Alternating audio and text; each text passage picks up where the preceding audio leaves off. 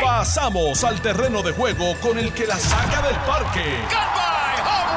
Le estás dando play al podcast de Noti 1630. Pelota dura con Ferdinand Pérez. Bueno, mis amigos, saludos cordiales, bienvenidos a Jugando Pelota Dura. Acaba de comenzar, son las 10 en punto de la mañana. Estamos de 10 a 12 del mediodía por Noti 1630, analizando los temas de mayor importancia, los temas que usted quiere, ¿verdad? Que le metamos mano, pues aquí lo hacemos. Y, hoy tenemos una agenda bien interesante, señores.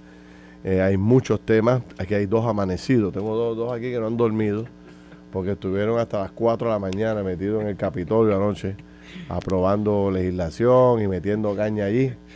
Eh, el licenciado René Coma eh, amaneció desde Cabo Rojo. Muy buenos días, Ferdinand. Eso es así, pero aquí estamos contentísimos de estar aquí con toda tu audiencia y la de Jugando Pelota Dura. Buenos días. Don Antonio Maceira, que me dice que tampoco ha dormido, se fue allí de madrugada. Buenos días, Ferdinand. Buenos días, Chile. Buenos días a Mente Maestra en los controles y al pueblo de Puerto Rico que nos escucha siempre. Yo recuerdo aquellos tiempos que uno estaba ahí hasta las 12, 1 de la mañana, 2 de la mañana, esperando que bajara un proyecto, bajara el Esa otro. presidencia allí. Ay, y yo aquello lo corría. de 10 a las 6 de la tarde. Tempranito y se va todo el mundo temprano. Sí, vamos temprano, vamos temprano. Esta cosa está esperando aquí hasta las 2 de la mañana. Pero siempre es así, este, esa es la historia, el último día de sesión, pues es un, es un evento. Eso es un Es evento. un gran evento y entonces, bueno, pues como siempre, pues lo que no se aprueba ese día no se aprueba Se hasta, hasta la otra sesión y trata de aprobarse todo lo que esté por ahí pendiente. Y es como Para- ya algo cultural, ¿verdad, Ferdinand? Es como cultural, es cultural. Sí, sí. un evento. Y, y entonces siempre está eh, el que se la guilla y trata de- y pasa una, una guayaba por debajo de la mesa. sin, sin- sin anunciarla. Sí, adiós, pero ¿y este proyecto? ¿De Yo no había visto salió? este proyecto. Y esta enmienda que le dice, adiós, pero ¿y esta oración? ¿Qué es esto? Esta oración aquí, mandando 100 mil pesos para allá, para el Festival de la Chiringa. ¿Cómo es la cosa? Espérate. Eso aparece, eso aparece. Este, y bueno, pues hay que estar pendiente. Ahí es que viene, ahí es que viene la capacidad de contratar buenos asesores, Eso es así. que son los que se leen hasta los puntos y las comas de verdad de, de- de- de los, de los proyectos de ley. Pero vamos a hablar de eso, de, de lo, del saldo, de lo que pudo haber sido ayer la legislación. Que de cierto, vamos a hablar de, este que es el más caliente, que es el tema de Nino Correa, eh, que dicen que se colgó, no se colgó. Vamos a hablar de eso un momentito. Vamos a hablar también de eh, el artículo que sale hoy en el periódico Nuevo Día narrando cómo es que los abogados están planteando eh, eh, que, le de- que le den la evidencia que tienen sobre el caso de Wanda Vázquez, específicamente lo que contenía el celular de Wanda Vázquez cuando se lo incautaron, porque no aparece, dicen ellos que no hay, no hay nada contra Wanda. Este, vamos a hablar de eso. Me parece también que eh, sigue la molestia sobre el tema del bono que tanto hemos hablado aquí. Ayer el Heidi Calero planteaba de que pudimos haber aprovechado el, eh, el momento para bajarle dos o tres puntos al, al IBU y entonces coger esos chavitos y dárselos a, a Hacienda y, permitir que la gente se beneficiara un poco de, de, esa, de ese descuento, ¿no? Porque todo fue- eh, es un pago, es una contribución que hicieron todos los puertorriqueños en el proceso. También, eh, bueno, pues hay eh, rescate energético por FEMA. Ustedes vieron ahí que el gobernador anunció ayer una especie de barcaza especial, una barcaza energética. Yo nunca había visto eso. Sí. Y también de generadores eléctricos. Y eh, me, me llegan a la mente montones de preguntas sobre ese tema que las quiero desarrollar con ustedes. Confirman a Anaís Rodríguez, la secretaria del Departamento de Recursos Naturales, oficialmente ayer anoche Sí. ya puede ejercer oficialmente como secretario en propiedad, ¿no? Eh, y hay dos o tres en Puerto Rico, no muchos, dos o tres, celebrando, entre ellos, yo creo que uno de ellos está aquí, eh, el anuncio de- de- de Trump anoche, señoras y señores. Queremos que nos hable de ese tema. Anoche, eh, anoche, anoche Trump dijo, como dijo Héctor Luis Acevedo en el 96, vamos para encima, dijo Trump. no sé si lo vieron. Dice, mira, mira, este hombre, este hombre la verdad que es, es un monstruo haciendo eslogan de campaña. Dice Trump, Trump para presidente 2024, ¿verdad? Dice, para que Estados Unidos vuelva a ser grande y glorioso. ¿Eh? El tipo no. La, connotación. ¿Qué es eso de conseguir trabajo, de mejorar la calidad de Ah. vida o de la democracia? ¿Qué rayo? glorioso, grande y glorioso, tú sabes. Esos son los eslogans de, de Trump. Pero es que inclusive, Ferdinand, ahora la mayoría republicana o la, la mayoría, ¿verdad? Finita republicana que, que tiene el Congreso, si nosotros nos ponemos a, a discutir aquí cuáles son los temas de política pública, eh, ¿verdad? Con los que ellos corrieron, yo no creo que podamos hacer una lista muy larga. El discurso par- particularmente del ala de, de los Freedom Fighters, los, los, los treinta y pico del ala más conservadora de Trump, su plataforma era criticar. Su plataforma son asuntos ideológicos. Son, ay, por las políticas de Biden ha habido inflación. Es esto, por las políticas de Biden tal cosa. Hay que investigar, hay que esto, hay que... Pero, pero distinto a otras, a otras elecciones, ¿verdad? No hay, no hay una lista de cuáles son las medidas. Eh, no sé si ustedes saben, ¿verdad? Pero, pero ahora mismo cuáles son las primeras cinco medidas, diez medidas que el líder McCarthy pues, pues piensa aprobar. Eh, No la sabemos. carrera de ellos, la, la, la campaña de ellos fue una cuestión ideológica. Eh, y yo creo que Sí, no está enfocada en. no está en enfocado en cosas Más concretas. cajeteras o nuevas escuelas, es una cosa ideológica. Sí, Sí, sí, ese es un punto bien importante. Y Trump es la misma cosa. sí, Trump es la misma sí, cosa. sí, sí, va por ahí en ese sentido. No, no, no promete cosas específicas que no se hace todo grande y glorioso. Y Grande me, y me- glorioso. me estuvo El trabajo, sí, grande y glorioso va a ser. y- la democracia grande y gloriosa. y- que él, que él piensa, ¿verdad? Y de alguna manera enfrenta y le da un twist a, lo- a los resultados de la, de la elección y dice, oye, sea, estoy aquí dando el frente, no, no como muchos pensaron que yo Sí. podía retirarme de esto, al contrario, ahora es que esto lo que me demuestra es que estamos más sólidos que nunca. O sea, Yo te voy a decir una cosa, yo no veo muy lejos la llegada de Donald Trump a la presidencia. yo tampoco. Eh, y Alejandro un poco elaboraba ese punto aquí y me hizo recordar esos momentos. De hecho, me me empecé a googlear aquella, aquella famosa primaria. Interna del Partido Republicano para escoger a su líder para la candidatura a la presidencia. Y Donald Trump se, se limpió a 12 candidatos allí, Sí. entre ellos a, al, herede- al heredero de la presidencia, que era Bush, el, el- el- el gobernador de la Florida. Correcto. O sea, y poco a poco fue barriendo con todos y cada uno de ellos hasta convertirse en, en el único candidato. Y, y- y recordarás esa última semana que ninguna de Ujú. las encuestas lo ponía al frente. Exacto. Y yo no quiero ver una elección entre Biden y Trump otra vez, yo no sé.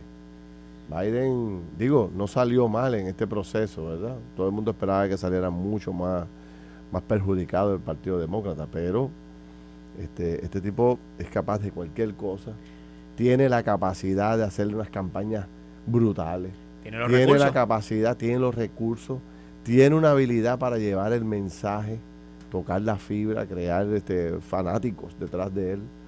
¿Eh? Tú sabes, eso es la, la posibilidad de que una persona así pueda convertirse nuevamente en presidente. Totalmente de acuerdo. Ahora iríamos para allá, para, para- para el tema de, de- de 12 años de era de Trump. O sea, cuatro de presidente, después corrió para presidente, para la reelección y perdió, y ahora va de nuevo otra vez a- al 2024. Y, y es interesante, Ferdinand, porque ahora que tenemos tan presente el tema de la guerra y el conflicto mundial, eh, Trump es un, es un personaje que crea una, una imagen de fortaleza en los Estados Unidos para este tipo de eventos.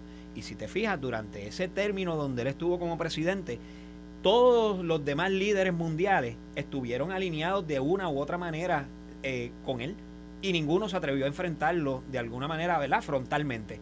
Y está interesante que ahora que el tema está tan presente, ver cuál va a ser el resultado si eventualmente él fuera el candidato final. O sea, está bien interesante poder analizarlo porque vamos a ver cómo, cómo esos líderes mundiales enfrentan a un Trump a diferencia del Ah. presidente actual. Entonces arrancó temprano, Sí. este, tiró adelante, empieza a amarrar gente, a levantar chavos, es una máquina de levantar dinero. Eso es así. Y hay que destacar que el hombre está siendo investigado ahora mismo. O sea, el hombre, o sea, Por- fíjate la, la fortaleza de este señor, que ninguna persona podría lanzar su candidatura aquí en Puerto Rico después que le allanan su residencia tiene como cuatro investigaciones de, deudas de planilla, de, contribuciones, de aquello, de lo otro. Hasta, casi de un golpe de Estado. Sí, se llevó, se llevó documentos prohibidos, documentos confidenciales para la casa. No los quiere entregar. O sea, acusado. El tipo está envuelto en un montón de revoluciones ahora mismo legales. Serio. Pero cualquier abogado o estratega eh, político de primera le diría tú quieres evitar toda esa controversia y salir de todos esos casos, postúrate otra vez y gana la presidencia. se, acabaron, todas las investigaciones y todos los problemas. No, no solo gánala. Ustedes saben lo complicado que va a ser para el Departamento de Justicia de Biden defender cuando... Porque ¿qué va a hacer Trump? Trump va a decir, me están investigando, eh, eh, me están investigando porque soy candidato. Ah, me citaron para esto porque quieren, quieren, quieren detener nuestro movimiento. Están usando el aparato, están aparando, usando el aparato de, la nación para favorecer la, candidatura de Biden. Eso es lo que va a hacer Trump. Eh, a, Trump no le importa ganar, esto es parte de su estrategia legal de defensa eh, de la investigación. Y entonces, quiero ir un momentito atrás a lo que dije de la agenda republicana. Ajá porque los republicanos que nos escuchan están en brote. Ah. Y me dice, ¿cómo tú vas a decir que no tiene agenda? Mira aquí que el anuncio de, de, McCarthy. Y, me, y, voy a leer aquí la, eh, de la página donde eh, ¿verdad? está la plataforma de él, que es Commitment to America, republicanleader.gov. Vamos a ver cuáles son sus iniciativas. An economy that's strong, una economía que sea fuerte. Y entonces habla de que van a combatir la inflación y bajar el costo de vida. Miramos, mira, mira, tú le das ahí. Hay números, hay críticas, pero, pero no hay, no hay cómo la van a bajar. Segundo punto. Make America Energy Independent and Reduce Gas Prices. Van a hacer a, América, a Estados Unidos de América, que sea independiente energéticamente y reducir los gastos, el, costo del, del gas. Pues tampoco dice cómo lo van a lograr. Y así tiene una lista de generalidades, de ideas, de asuntos ideológicos que son los que ellos van a adelantar, pero no hay una plataforma, no hay un no hay una propuesta concreta de cómo vamos a reducir la inflación. Ah, pues vamos a reducir la inflación pues cortando dinero aquí, añadiendo dinero allá, aumentando los recaudos aquí, fortaleciendo el IRS más aún para que le meta mano a, los que más dinero tienen y no pagan su fair share de contribuciones. Eso no está ahí. Dicen que van a reducir la inflación que van a reducir el costo energético, pero no dicen cómo. Bueno. Está interesante, Ferdinand, que, comenta que, es bajar el costo de vida eh, y hacer una América independiente de, la, eh, energéticamente. Eh, me gustaría saber cómo lo va a hacer, si es que van a abrir las reservas de, de, petróleo de los Estados Unidos y esas son las que van a utilizar, que lo dudo mucho, ¿verdad? Porque este es el problema principal. Así que está interesante que nos digan cómo van a hacer eso y cómo van a bajar el precio del gas cuando son tan dependientes de, del petróleo árabe. Bueno. me, me, encantaría saber cómo lo van a hacer, porque eso está, y los árabes tienen petróleo para muchos años más. Bueno, señores, ahí está. Vamos a ver qué pasa con el tema de Donald Trump que pique y se extiende. Pero quiero ir a la sesión de anoche. ¿Qué pasó con Nino Correa? Según dice Carmelo Río, anoche recibe una llamada del presidente del Senado indicándole que Nino no tiene los votos en el Partido Popular. Y que eh, ante la falta de votos, eh, para que no, no colgarlo, el gobernador retira nuevamente, esta es la segunda vez que se retira el nombramiento de Nino Correa para que pueda continuar eh, aspirando al cargo. Eh, ahora lo retiran, termina la sesión y el gobernador, el trámite vuelve y lo somete. El nombramiento de Nino. Y mientras lo somete, mientras lo evalúan, puede continuar al, mal, al mando de la agencia. Correcto. Pero con, con, Nino se han dado muchas consideraciones porque él inicialmente no, no, no, no, no cualificaba para el cargo. Un cargo que le exige una maestría y él no la tiene. Él se fue a estudiar a la Universidad de Ana Geméndez y ha adelantado muchísimo, pero yo no sé si ya tiene la maestría este, aprobada, ¿no?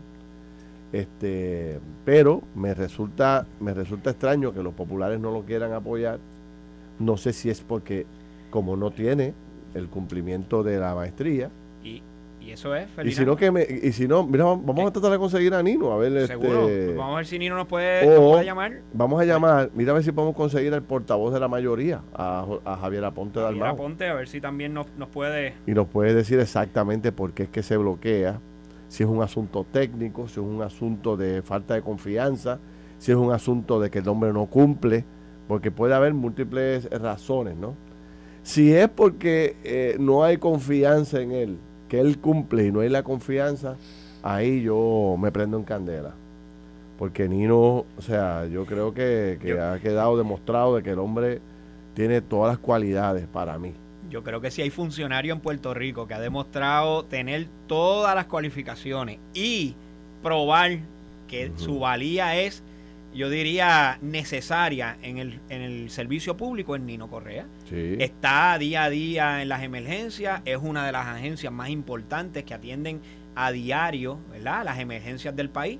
Y yo quisiera, ¿verdad?, que cualquier emergencia sea él el que esté al frente representando a Puerto Rico. No solamente lo ha hecho en Puerto Rico, ha salido de Puerto Rico a representarnos en emergencias fuera de Puerto Rico y yo creo que se ha ganado los quilates. La experiencia la tiene, el conocimiento lo tiene yo no veo razón por la cual, si esto no pasó ahora, que mañana mismo se esté aprobando un proyecto, pues bueno, en la próxima sesión se esté aprobando un proyecto para eliminar ese requisito de la ley, Ferdinand. Yo creo que el requisito de la ley es lo que están interponiendo y yo no, no veo como necesario ese requisito en la ley. Por eso, si él, ¿cuánto tiempo lleva ya a cargo de la oficina?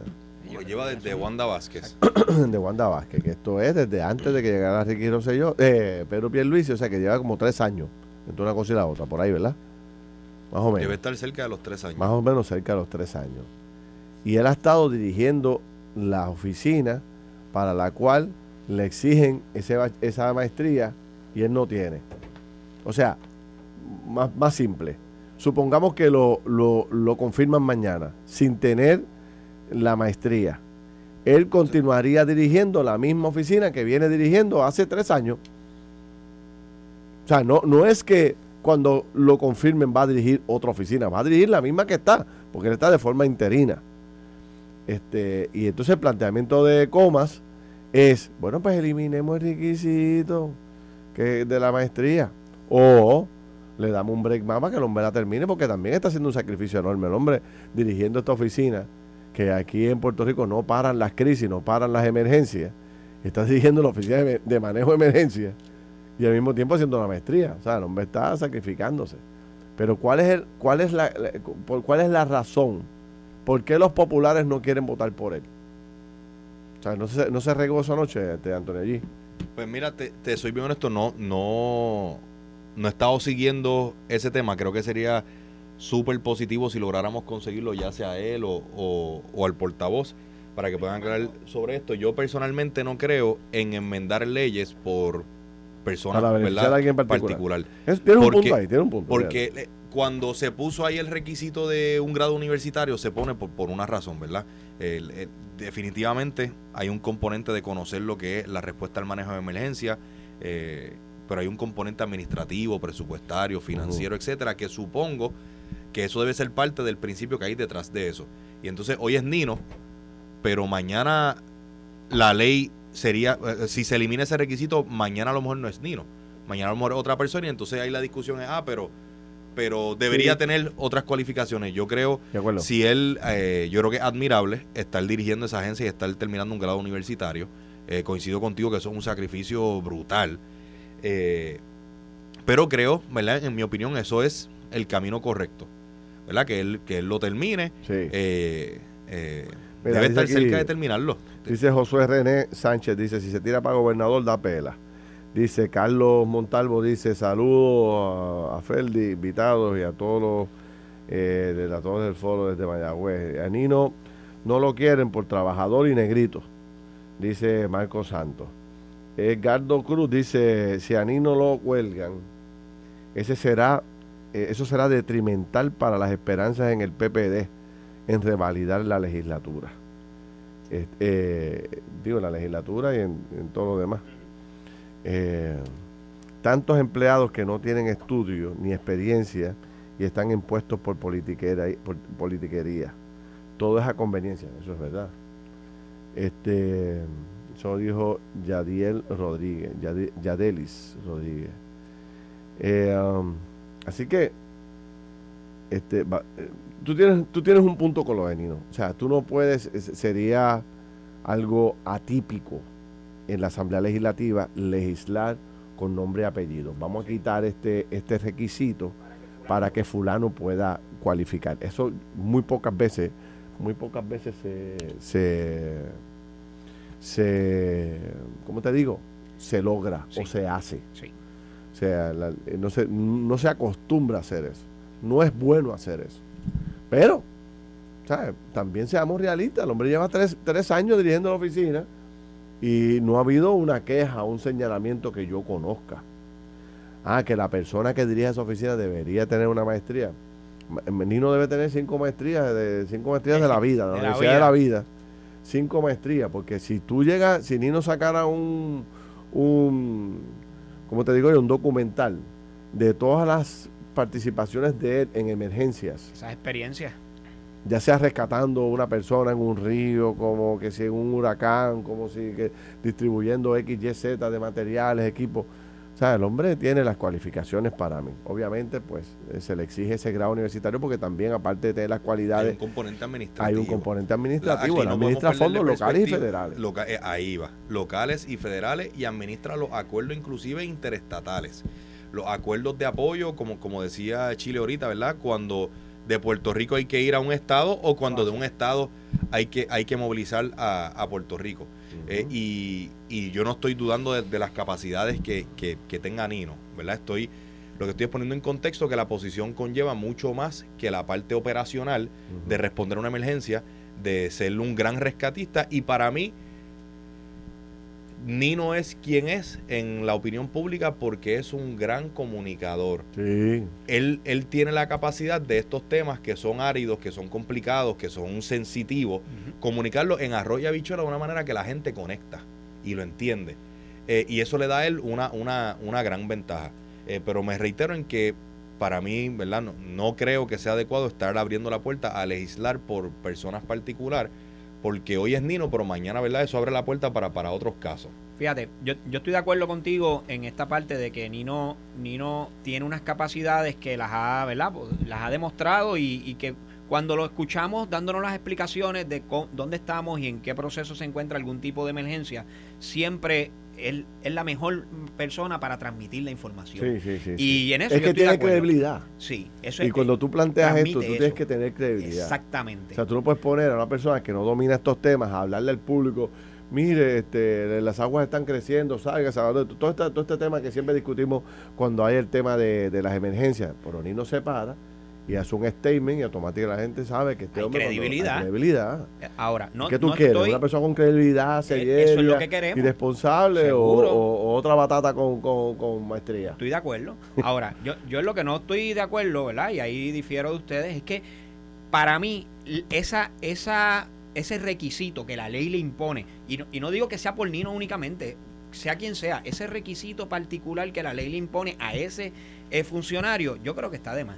Y, pudiera darse la situación de que el gobernador, no necesariamente legislando por Nino, oye, vamos a enviar un proyecto y vamos a eliminar ese requisito de esa ley. Si aquí hay muchísimos directores de agencia que manejan más dinero que Nino y manejan más personal administrativo que Nino, haciendo las funciones sin tener la, la, educación. Coco y Beth dice en el Facebook, la mejor universidad es la de la vida, que todos los días aprende algo nuevo.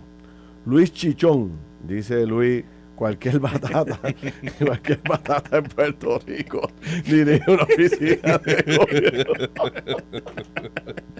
¿Cómo, es que tú decías ayer? Los el cualquier vago josco. El vago josco.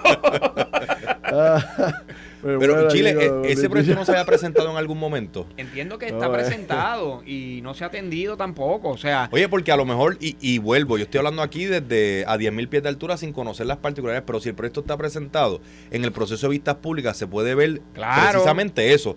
Mira, ¿es necesario o no es necesario? Porque a lo mejor aquí estamos hablando de una necesidad de unas capacidades administrativas, pero a lo mejor existe la figura de un administrador adentro. Eh, pero pero lo importante es que el tema se discuta, se vea, pero, pero ¿verdad? Concluir que hay que eliminarlo solamente por la persona que está ahí es lo que Yo no estoy de acuerdo. Sí puedo estar de acuerdo, como dice Chile, que haya instancias donde a lo mejor esa y otras leyes tengan unos requisitos que, que, que son innecesarios o que al revés, haya leyes que haya que revisar porque hay que cambiar los requisitos. Correcto. Y, y te digo algo, y aquí voy a dar un fuetazo eh, a donde salga. Eh, esto no era para dejarlo para noche. O sea, la, el cierre de sesión no era para correr con un nombramiento como esto y dejarlo ahí. No, no, no, Ferdinand. Sí. Esto es un tema que a todos los puertorriqueños nos incumbe. Llevamos meses ya escuchando, es más, años escuchando Años. este tema. ¿Cómo tú me quieres decir a mí que la Asamblea Legislativa dejó esto para anoche? Tenía que también hacer un statement Oye, antes. claro. Si el gobierno no cumple o Nino no cumple, tú tenías que un día o dos decir, mire señores, seguimos esperando porque Nino nos entregue XY documentos. si es que Claro. falta". No, pero según dijo el secretario del partido aquí por, eh, por Noti1, ya le había entregado todos los documentos. Por eso, pues, y yo me imagino que ha entregado los documentos cada vez que, que los renomi- que lo Claro, receso. cuando- tú sabes cómo es eso, cuando la comisión Pero ejecutiva lo que tú dices llama- Y es tuvo que tú vista dices es- pública. lo- lo- yo, no, yo no oí eso. Pe- Perdóname. Ni no ha tenido vista pública, yo no, re- Sí, yo no entiendo que recuerdo. sí, que ha tenido Sí. vistas públicas anteriores y lo han citado en varias ocasiones y vistas Pero administrativas. el punto tuyo, no lo quiero dejar caer, el punto tuyo es, fíjate, que el- eh, independientemente de si Nino cumplió o no cumplió, si el Partido Popular tenía problemas con esa aprobación, debió haberlo advertido. claro, claro. Eso de la última hora, el día. se no ve malísimo. Porque no estás Ah. hablando de cualquier persona, estás hablando de una figura muy querida. Que todo el pueblo lo ve y lo escucha eso. y lo queremos. O Y, sea, es un error estratégico de, de marca mayor que le va a costar. Claro. La gente no entiende el asunto del tecnicismo. Es- eso la, es gente lo que, la, que- la gente lo que va a oír es eh, el Senado Popular cuelga a Nino, a Nino Correa. Bueno, te- Bueno, pues, tenían por, por- ¿por qué tú buscaste ese problema si el problema es de Nino que no cumplió? meses Digo, antes. partiendo que no haya cumplido, ¿verdad? exactamente, Digo, también eh, el Nino debe hablar, porque este se supone que tú también te metas allí en el Senado temprano. Ah, ahora, ahí Y voy tú también. la puerta y tú digas, adiós, pero espérate, el senador, usted está en contra mía, ¿qué pasó? ¿Me va a votar en contra? Usted no me lo había dicho. Algo así, no sé. Y el fuetazo lo voy a dar para ambos lados ahora, porque esto es un nombramiento del gobernador, del ejecutivo. Y si él, Yanni no sabía que esto iba a pasar, Exacto. ¿por qué no se sentó con el gobernador Exacto. hace tiempo y el gobernador no esperar hasta noche y decir, bueno, lo voy a retirar porque es que si no, no, no, no, y, no. y- y- y me parece que eso no ocurrió porque fíjate que Carmelo dice que cuando lo llama el presidente del Senado, lo toma por sorpresa. Y dice que no tiene los votos". tenemos los votos. Pero es que el que tenía que levantar eso era el propio Nino visitando Claro. las oficinas de los y, y populares. hacer su conteo, porque no me venga a decir. soltó eso a Carmelo Río y Carmelo lo dejó suelto. Eh, Eh, otro. juega Eh, baloncesto. hey. No, no, pero no me vayan a No, culpar a Carmelo. oye, Esto pero- pero, eh, lo- vamos. los votos que, que sea, según la información que trascendió, de que- los de que votos Nino que no hay son los votos populares. Ah. Así que ah, los votos que no hay son los votos populares. Ni Carmelo ni, ni Mira, ninguno mira, de la que PNP controla los votos aquí ahora. populares. Mira lo que estoy recibiendo. Que Carmelo no hizo el trabajo, no cabildió, no buscó los votos. Oye, es que. Ah. Los Ah, mira, mira el spin pero- que le pero- quieren pero dar. aquí le, quedaron buenos esos talking points allá, Pero- los estrategas del Partido Popular. aquí todos hemos estado Ah, ah, allí. Los, los votos del Partido Popular los controla el Partido Popular, los no los PNP, el controla Carmelo Ríos, los- pero es que tiene los votos del PNP, los votos que no tiene son los del Partido Popular. Bueno, Pero que llame, mira, consíguete a este eh, hombre. hemos a- estado llamándolo y no, no lo hemos conseguido. No, no he conseguido a, Javier Aponte. Porque Javier es el que, que se supone que tramite allí. Eh, O sea, para que tenga una idea, el, el portavoz tiene el documento en la mano, que es Javier Aponte, el senador. Sí. Y ese, y ese documento le dice, no hay confirmación para, ¿verdad? No tenemos los votos, no hay confirmación, se discutió en el caucus y es el que tiene que dar la noticia. Pero antes de dar la noticia, él se empapa. Ya, eso se ha hablado. ¿Qué pasó aquí? Pam, pam, pam. Estoy seguro que la novela completa, Seguro. con todos los capítulos, la tiene Javier Aponte. Así que hay que conseguir a Javier Aponte. Hasta Estamos- estamos consiguiéndolo. Estás escuchando el podcast de Pelota Dura, en Noti1 con Ferdinand Pérez. Bueno, regresamos aquí a Jugando Pelota Dura, son las 10 y 30 de la mañana y les quiero anunciar que mañana, precisamente mañana jueves, estaremos transmitiendo eh, Jugando Pelota Dura desde Caguas Expressway Motor, ahí en Caguas. Eh, nos puede sintonizar desde tempranito en la mañana, pero ya eh, nosotros vamos a estar allí, como siempre, de 10 a 12 y allí van a tener un especial tremendo para que puedas escoger tu, range, tu Ranger, la Bronco Sport o la Escape 2022 por solo 34.992 dólares. Ustedes saben que estos vehículos están mucho más caros y son vehículos muy, pero que muy eh, reclamados por el público. Eh, también le van a regalar los primeros tres pagos de tu Ford EcoSport desde 24 desde 24.992. Todas estas grandes ofertas mañana en Cagua Expressway. Así que vamos para allá con Julito Ortiz. Nuestro buen amigo Julito, vamos a estar allí, que cumplió años estos días. Vamos para allá. Bueno, eh, estábamos conversando sobre diferentes temas eh, y dejamos sobre el tintero algunos que llevamos varias semanas discutiendo, como el tema de las cuevas de Camuy. También salió el tema del zoológico. Y anoche, entre las personas que, que se confirmaron allá para ocupar la posición oficialmente eh, en el gabinete, es la, la secretaria del Departamento de Recursos Naturales, que anoche bueno, pues consiguió el endoso de, tanto de populares como de PNP. No sé si los populares también le dieron el votito ahí bastante. Y aquí está la secretaria ya confirmada, Anaís Rodríguez. ¿Cómo está, secretaria? Muy bien, saludos a ti y a todos los radioescuchas que nos sintonizan en la mañana de hoy. ¿Cómo se portaron los populares y los PNP? ¿Le dieron el voto ahí este, sólido? Todos los senadores y los representantes con los que tuve la oportunidad de dialogar en la noche de ayer todos se portaron muy bien conmigo. ¿Quiénes votaron en contra? Este, ¿Los de siempre? pues no sé quiénes son los de siempre, pero... ¿Alguien se abstuvo? No, no hubo. no hubo abstención. Sí. Ok. ¿Y cómo estuvo ese proceso? Cuéntenle un poco al país. Pero yo creo que fueron los de siempre, Los de siempre. Sí, los de siempre. Sería una sorpresa que los de siempre votaran a favor. Y, siempre votan en contra. yo no sé si fue el caso de la secretaria, pero para los amigos que no escuchan, esos de siempre son los que no proponen nada, pero suponen a todo. Y cuando son bien bravos en la prensa, etcétera, pero cuando le votan en contra a un jefe de agencia, a un nominado, le dicen, mire, no es nada personal con ah, eh, no tenemos ningún problema de principio. Es un asunto de principios, de proceso, de democratización. Una cosa increíble. Bueno, yo recuerdo, este, digo, estamos desviando aquí el tema. recuerdo el nombramiento de, de Vance Thomas, ¿verdad? Exactamente. Este, que más independentista que Vance Thomas no existe uno. Y le votaron y, le votaron, y el propio PIP le votó en contra. Mira, pero secretario, pero ¿cómo es esta experiencia? ¿Cómo es este, esta experiencia para que la gente atenta en el cargo, eh, para que la gente sepa que ofrecerse, estar disponible para ocupar un cargo de esa naturaleza, pues es un proceso el ir al Senado a buscar ese voto de confirmación, máximo cuando un gobierno compartido.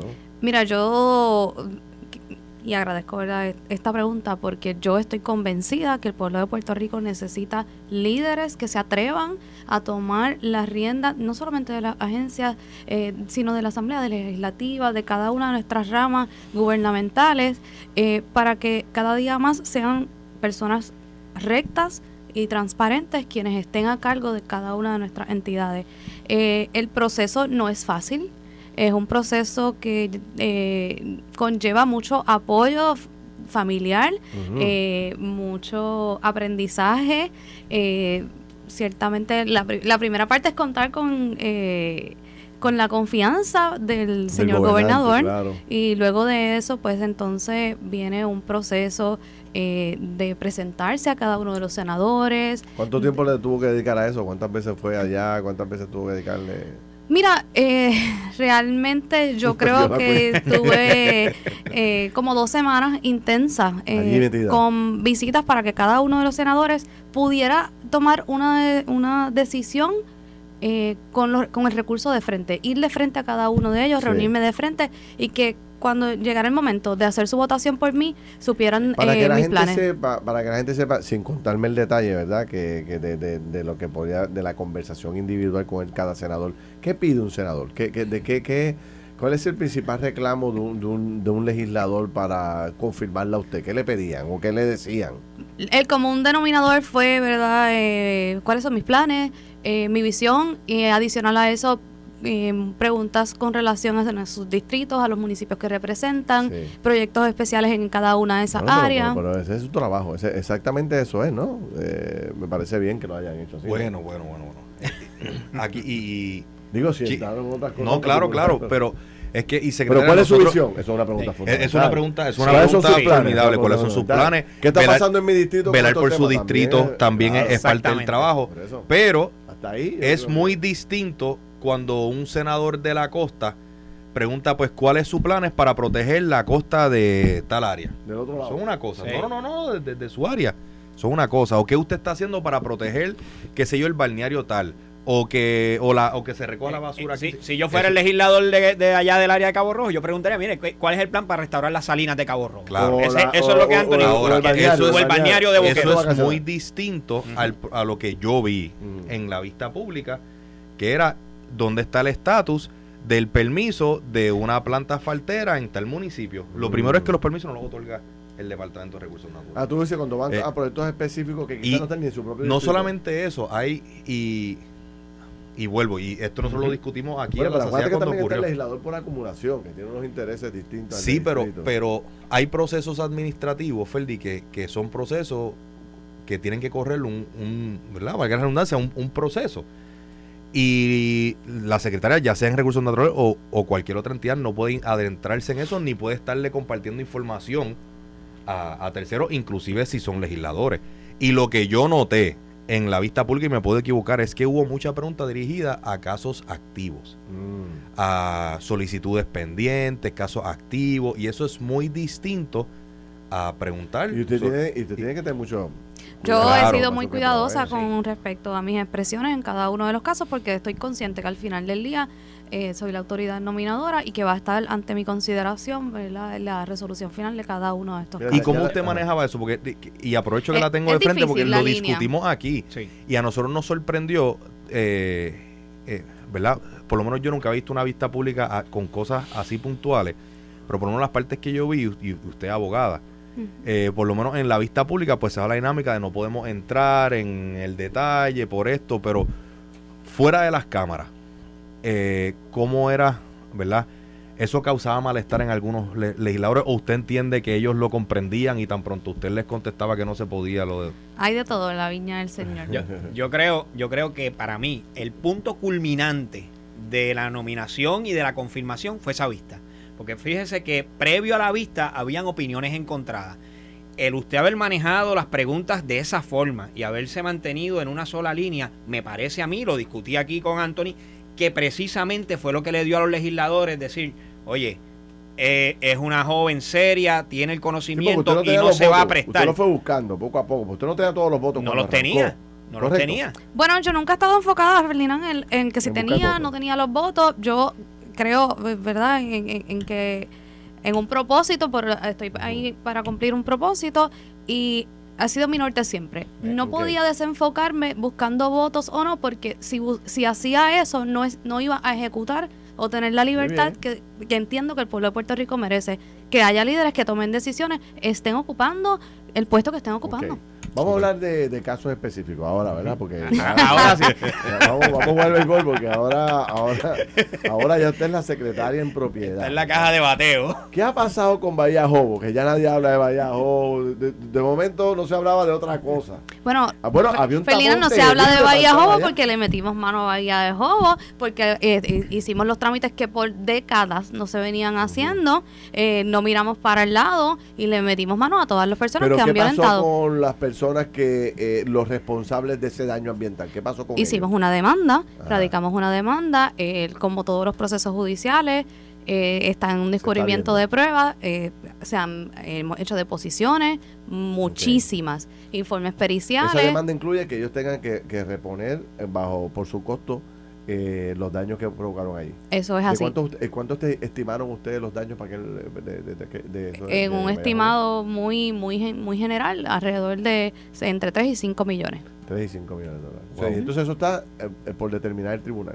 Eso es así. Y no vamos a descansar en que las personas tengan o no tengan el ¿Y qué dinero pasó en este terrenos? momento. La gente volvió ayer, eh, porque yo me acuerdo que también salieron unas noticias que de cuando empezamos a bajar la guardia Sí. eh, sobre el tema, la gente regresó Regresaron. con sus campers No, y regresó no. con sus cosas. No, el cuerpo de vigilante ha mantenido turnos, ¿verdad? Eh, de, de- en prevención a que eso suceda. Adicional a eso, si vemos las fotos históricas, cada vez que había un huracán, eh, el cierre de la pandemia es cuando aumentaban las construcciones. Así que de inmediato, una vez que culminó el huracán Fiona, el personal fue para allá, tomó visuales, cómo quedó, para evitar que hayan construcciones. Personas inescrupulosas, días después del huracán, huracán Fiona, empezaron a construir ahí. Y el cuerpo de, todo lo que había pasado. y después de todo lo que ha pasado, cuando vocales hemos ido radicar las demandas, y, y, hubo construcciones y, y, intentos de reconstrucciones en el área y el cuerpo de vigilantes los detuvo. Se, ha removido a, eh, estructuras, los muelles particularmente. El huracán, la naturaleza se encarga de remover y el huracán Fiona se encargó de arrancar muchísimos muelles en el área. Y secretaria, usted dijo algo que a mí me parece, eh, eh, radicaron demanda que incluye ¿verdad? un resarcimiento en daño al, al, al gobierno y que básicamente no le importa si tienen o no tienen el dinero ahora mismo. O sea, usted se acabó la I bendito y aquí lo que estamos hablando es que la demanda va a haber y si no tienen tendrán que buscar la manera de compensar ese dinero. Supongo que es para mitigación del daño que se realizó Es para mitigación, el departamento está ya eh, dispuesto y disponible para empezar con la mitigación tan pronto este caso el tribunal verdad nos dé eh, la razón pero ya en nuestros viveros por ejemplo estamos eh, tratando de conseguir todos los mangles para poner en el área. Ya tenemos mangles para poner en crecimiento para una vez obtengamos eh, el caso como tener un resultado en el caso como esperamos que así sea. Vamos a empezar con la mitigación de inmediato. Me preguntan aquí y me dice, por favor, pregúntale cuándo van a arreglar la página de recursos naturales para malbetes de embarcaciones eh, de Pronto. online. Pronto, no solamente lo de los malbetes, sino muchas transacciones que se hacen ahora mismito en nuestras regionales o que tienes que viajar para ir a San Juan a hacerlas, van a ser de manera digital. Muy, muy, muy, muy pronto. Yo, yo le adelanto, secretaria, yo he sido un crítico aquí del proceso, ¿verdad? No de usted en particular, sino del proceso por años. Y deja que veas el malvete nuevo de las embarcaciones, es hermoso. Pues yo quisiera, ¿verdad? que eso ya lo, lo, podamos, ¿verdad? Estar, estar viendo lo antes posible, porque he sido un crítico del problema que tienen los dueños de embarcaciones al renovar sus malbetes. Incluso no le llegan, ya, no se, ya no le llegan las renovaciones a, los, a los ciudadanos. El ciudadano tiene que ser responsable y saber cuándo se le vence y llegar allí. Sí. Y así que el, ciudadano está teniendo ese problema, pero si lo logra hacer electrónicamente desde su residencia, no tiene que viajar a San Juan, eso va a ser extraordinario. Queremos verlo. Pues, muy pronto. Que si el presidente de Salinas abre puertas para el resto de Puerto Rico. Abre, claro que abre puertas para el resto de Puerto Rico. Esto, eh, un viaje con cada una de nuestras familias alrededor de nuestras costas es eh, evidencia suficiente de que por años las personas han construido de manera ilegal. Y no estamos hablando de que la OPE o distintas agencias han dado permisos para construcciones ilegales en la zona marítimo terrestre y en nuestras costas. No, no, estamos hablando de personas que ni tan siquiera han radicado permisos. Así que no es una negligencia como se ha querido ver del gobierno, sino de personas que ni tan siquiera van al gobierno para solicitar los permisos y eso es lo que ha, estado sucediendo. ustedes siguen vigilantes y protegiendo todo ese sector. Claro, nosotros tenemos unos retos fiscales, nosotros, a través de a lo largo de los años han habido ventanas de retiro, eh, personas que por crecimientos profesionales se cambian de empleo. Eh, y, otras circunstancias que han bajado la empleomanía como en otras entidades. otro proyecto. ¿Qué vamos a hacer con el, centro vacacional de Cabo Rojo? Mira, en el centro vacacional de Cabo Rojo ya lo que mucha gente no sabe es que había un proyecto para comenzar el lunes luego del paso del huracán Fiona con el embreado de ese centro vacacional a un costo alrededor de 2.1 millón de dólares. Eh, así que el proyecto ya va encaminado a una recuperación. ¿Y, y, y, en qué paró lo de eh, quitarse usted eso de encima? Que ningún secretario de Recursos Naturales ha podido mantener eso adecuadamente. Quitarse esa responsabilidad de pasársela al alcalde. Que la lleva, yo no sé cuántos alcaldes, populares y PNP, estamos hablando de décadas ya. Que le pasen e-, ese, ese complejo. ¿Por o, privatizarla. Eh, realmente, realmente aquí eh, un, un alcalde está para estar manteniendo paradores que, se enfoquen en las cosas que tienen de frente, en mantener las áreas verdes, en mantener el asfalto, mantener la seguridad, los servicios esenciales a su municipio, tener las finanzas en orden y que una vez tengan todo eso en orden, pues que entonces se preocupen de ir a estar administrando hoteles. Pero yo soy de los que piensa que, y esto lo hemos discutido aquí también, ¿por qué queremos que siga siendo el Estado el que maneje cosas que el privado maneja mejor? Bueno, en este caso de Cabo Rojo, yo creo que es porque como ha sido tan mal, administrado por el Estado, pues, pues vas a solo al municipio que quizás tiene menos responsabilidades, tienen, tienen personal allí, tienen los ojos. Pero que sigue teniendo Ferdi cero experiencia en administrar Sí. facilidades Yo- turísticas. Yo, verdad, eh, tengo un compromiso y un norte claro. Hay unos fondos asignados por el gobernador de fondos ARPA y hay unos fondos asignados bajo eh, FEMA. Ciertamente ahí la zona marítimo terrestre cambió, así que el proyecto es un poco más complicado. ¿Por qué? Porque hay que eh, mover cabañas que quedaron sumergidas en el mar y otro tipo de Oh, mitigaciones. yeah, Así que ese proyecto es un poco más complicado. Ciertamente no nos vamos a detener. ¿Cuándo lo va a abrir? No sabe todavía. Ese, ese, ese, ese es un poco más complicado, debe estar, ya hemos comenzado eh, con los procesos y vamos a estar abriendo por fases para que no esperemos un opening, ¿verdad? O una apertura completa ¿Y que el se pueda tardar. más fácil? ¿El balneario ya está abierto no? Con eso, lo- sí, el balneario ya está abierto eh, y con eso es lo que estamos comenzando, para que el pueblo tenga, y el norte es claro, no solamente en Cabo Rojo, sino en los demás parques y en los demás centros vacacionales, que el pueblo de Puerto Rico cuente ya con los, los mejores chavos para centros. reconstruir esos centros vacacionales, los de FEMA. Yo pasé hace poco por el Lumacao, creo, y aquello está hecho canto. El de Arroyo está cerrado. El de Arroyo Guayama allí. El de Arroyo no es del allí. departamento, es municipal. Ese, Ah, ese es municipal, el de Sí. Arroyo municipal. sí. Hace, hace, un, hace un- unos cuantos años es municipal. Pero el estado de los centros vacacionales, que como decimos, ¿verdad? Y lo, lo vuelvo a repetir, era el hospedaje para los que para las tienen familias puertorriqueñas, Exacto, que tienen recursos económicos limitados y que no pueden pagar en un hotel aquí en el condado 300 la noche. y, O sea, y ¿Dónde está eso en términos de, de, de por ciento? ¿Qué sé yo? Eh, eh, el Vamos. 50% de todos centros vacacionales estarán el año que viene, o el 75%. ¿no? mira, eh, hay unos que están más adelantados, por ejemplo, el caso de Añasco es un centro vacacional que, que con poco eh, o con menos trabajo que otros centros vacacionales puede abrir. Así que estamos enfocando enfocando nuestros trabajos y nuestro personal Pero ¿cuál es la limitado a eso. año que viene? Yo creo que en verano del año que viene vamos a contar con mm, por lo menos Añasco abierto. Añasco. Los demás todavía. Eh, los Y lo demás de poco a Cabo Rojo al municipio, eso no. no usted no Estamos en- abiertos a, no, me mantengo en conversación con el alcalde de Cabo Rojo, ver qué es lo más prudente, eh, qué es lo mejor y la sana administración para que el pueblo de Puerto Rico pueda contar con un centro vacacional donde pueda llevar a su familia y nuestros hijos puedan contar eh, las historias que nuestros papás nos hacían de cuando iban al centro vacacional de Cabo Rojo. Secretaria, y usted habla de que se mantiene conversación con, con el alcalde. ¿Hay, ¿Existe tal cosa como una propuesta formal del municipio para administrar el, el centro vacacional de Cabo Hemos Rojo? dialogado sobre esa posibilidad. Pero, pero este el momento- municipio, y le pregunto, cuando yo era director de puerto, todos los alcaldes querían que se le traspasaran los, los aeropuertos porque tenían vasta experiencia administrando aeropuertos y bregando con los reguladores federales. Todos los alcaldes querían que se le traspasaran los muelles porque tienen vasta experiencia manejando, manejando muelles eh, y porque tenían sus finanzas en orden. Pero ninguno sometía propuestas. Las peticiones, todas eran verbales, todas eran ideas de yo lo voy a desarrollar, pero cuando se les decía, pues, pues sometan una, una propuesta, eh, porque por ejemplo la ley de, de alianzas público-privadas permite para propuestas no solicitadas que, que las puede comenzar cualquier persona, existen propuestas de memorandos de colaboración, etcétera, y cuando nosotros le decíamos muchas veces a los alcaldes, pues hazlo formal, eh, ¿verdad? Se quedaba en el aire. En esos casos, y no sé si algo que a lo mejor no usted prefiere no, no discutir, pero ¿existe tal cosa como una propuesta formal o son más bien conversaciones que se han, que En se este han momento dado? eh, son conversaciones que hemos tenido. Ciertamente la recuperación del balneario eh, en este momento es una costosa que estoy muy consciente que el municipio no, no cuenta en este momento con los fondos para la recuperación y por eso es que el departamento se está haciendo cargo de ese caso en conversaciones extensas con eh, inclusive con FEMA porque verdad ahí eh, la recuperación ahí es un poco más complicada por lo que ya mencioné verdad hay cabañas que quedaron literalmente sumergidas dentro del mar que hay que reubicar.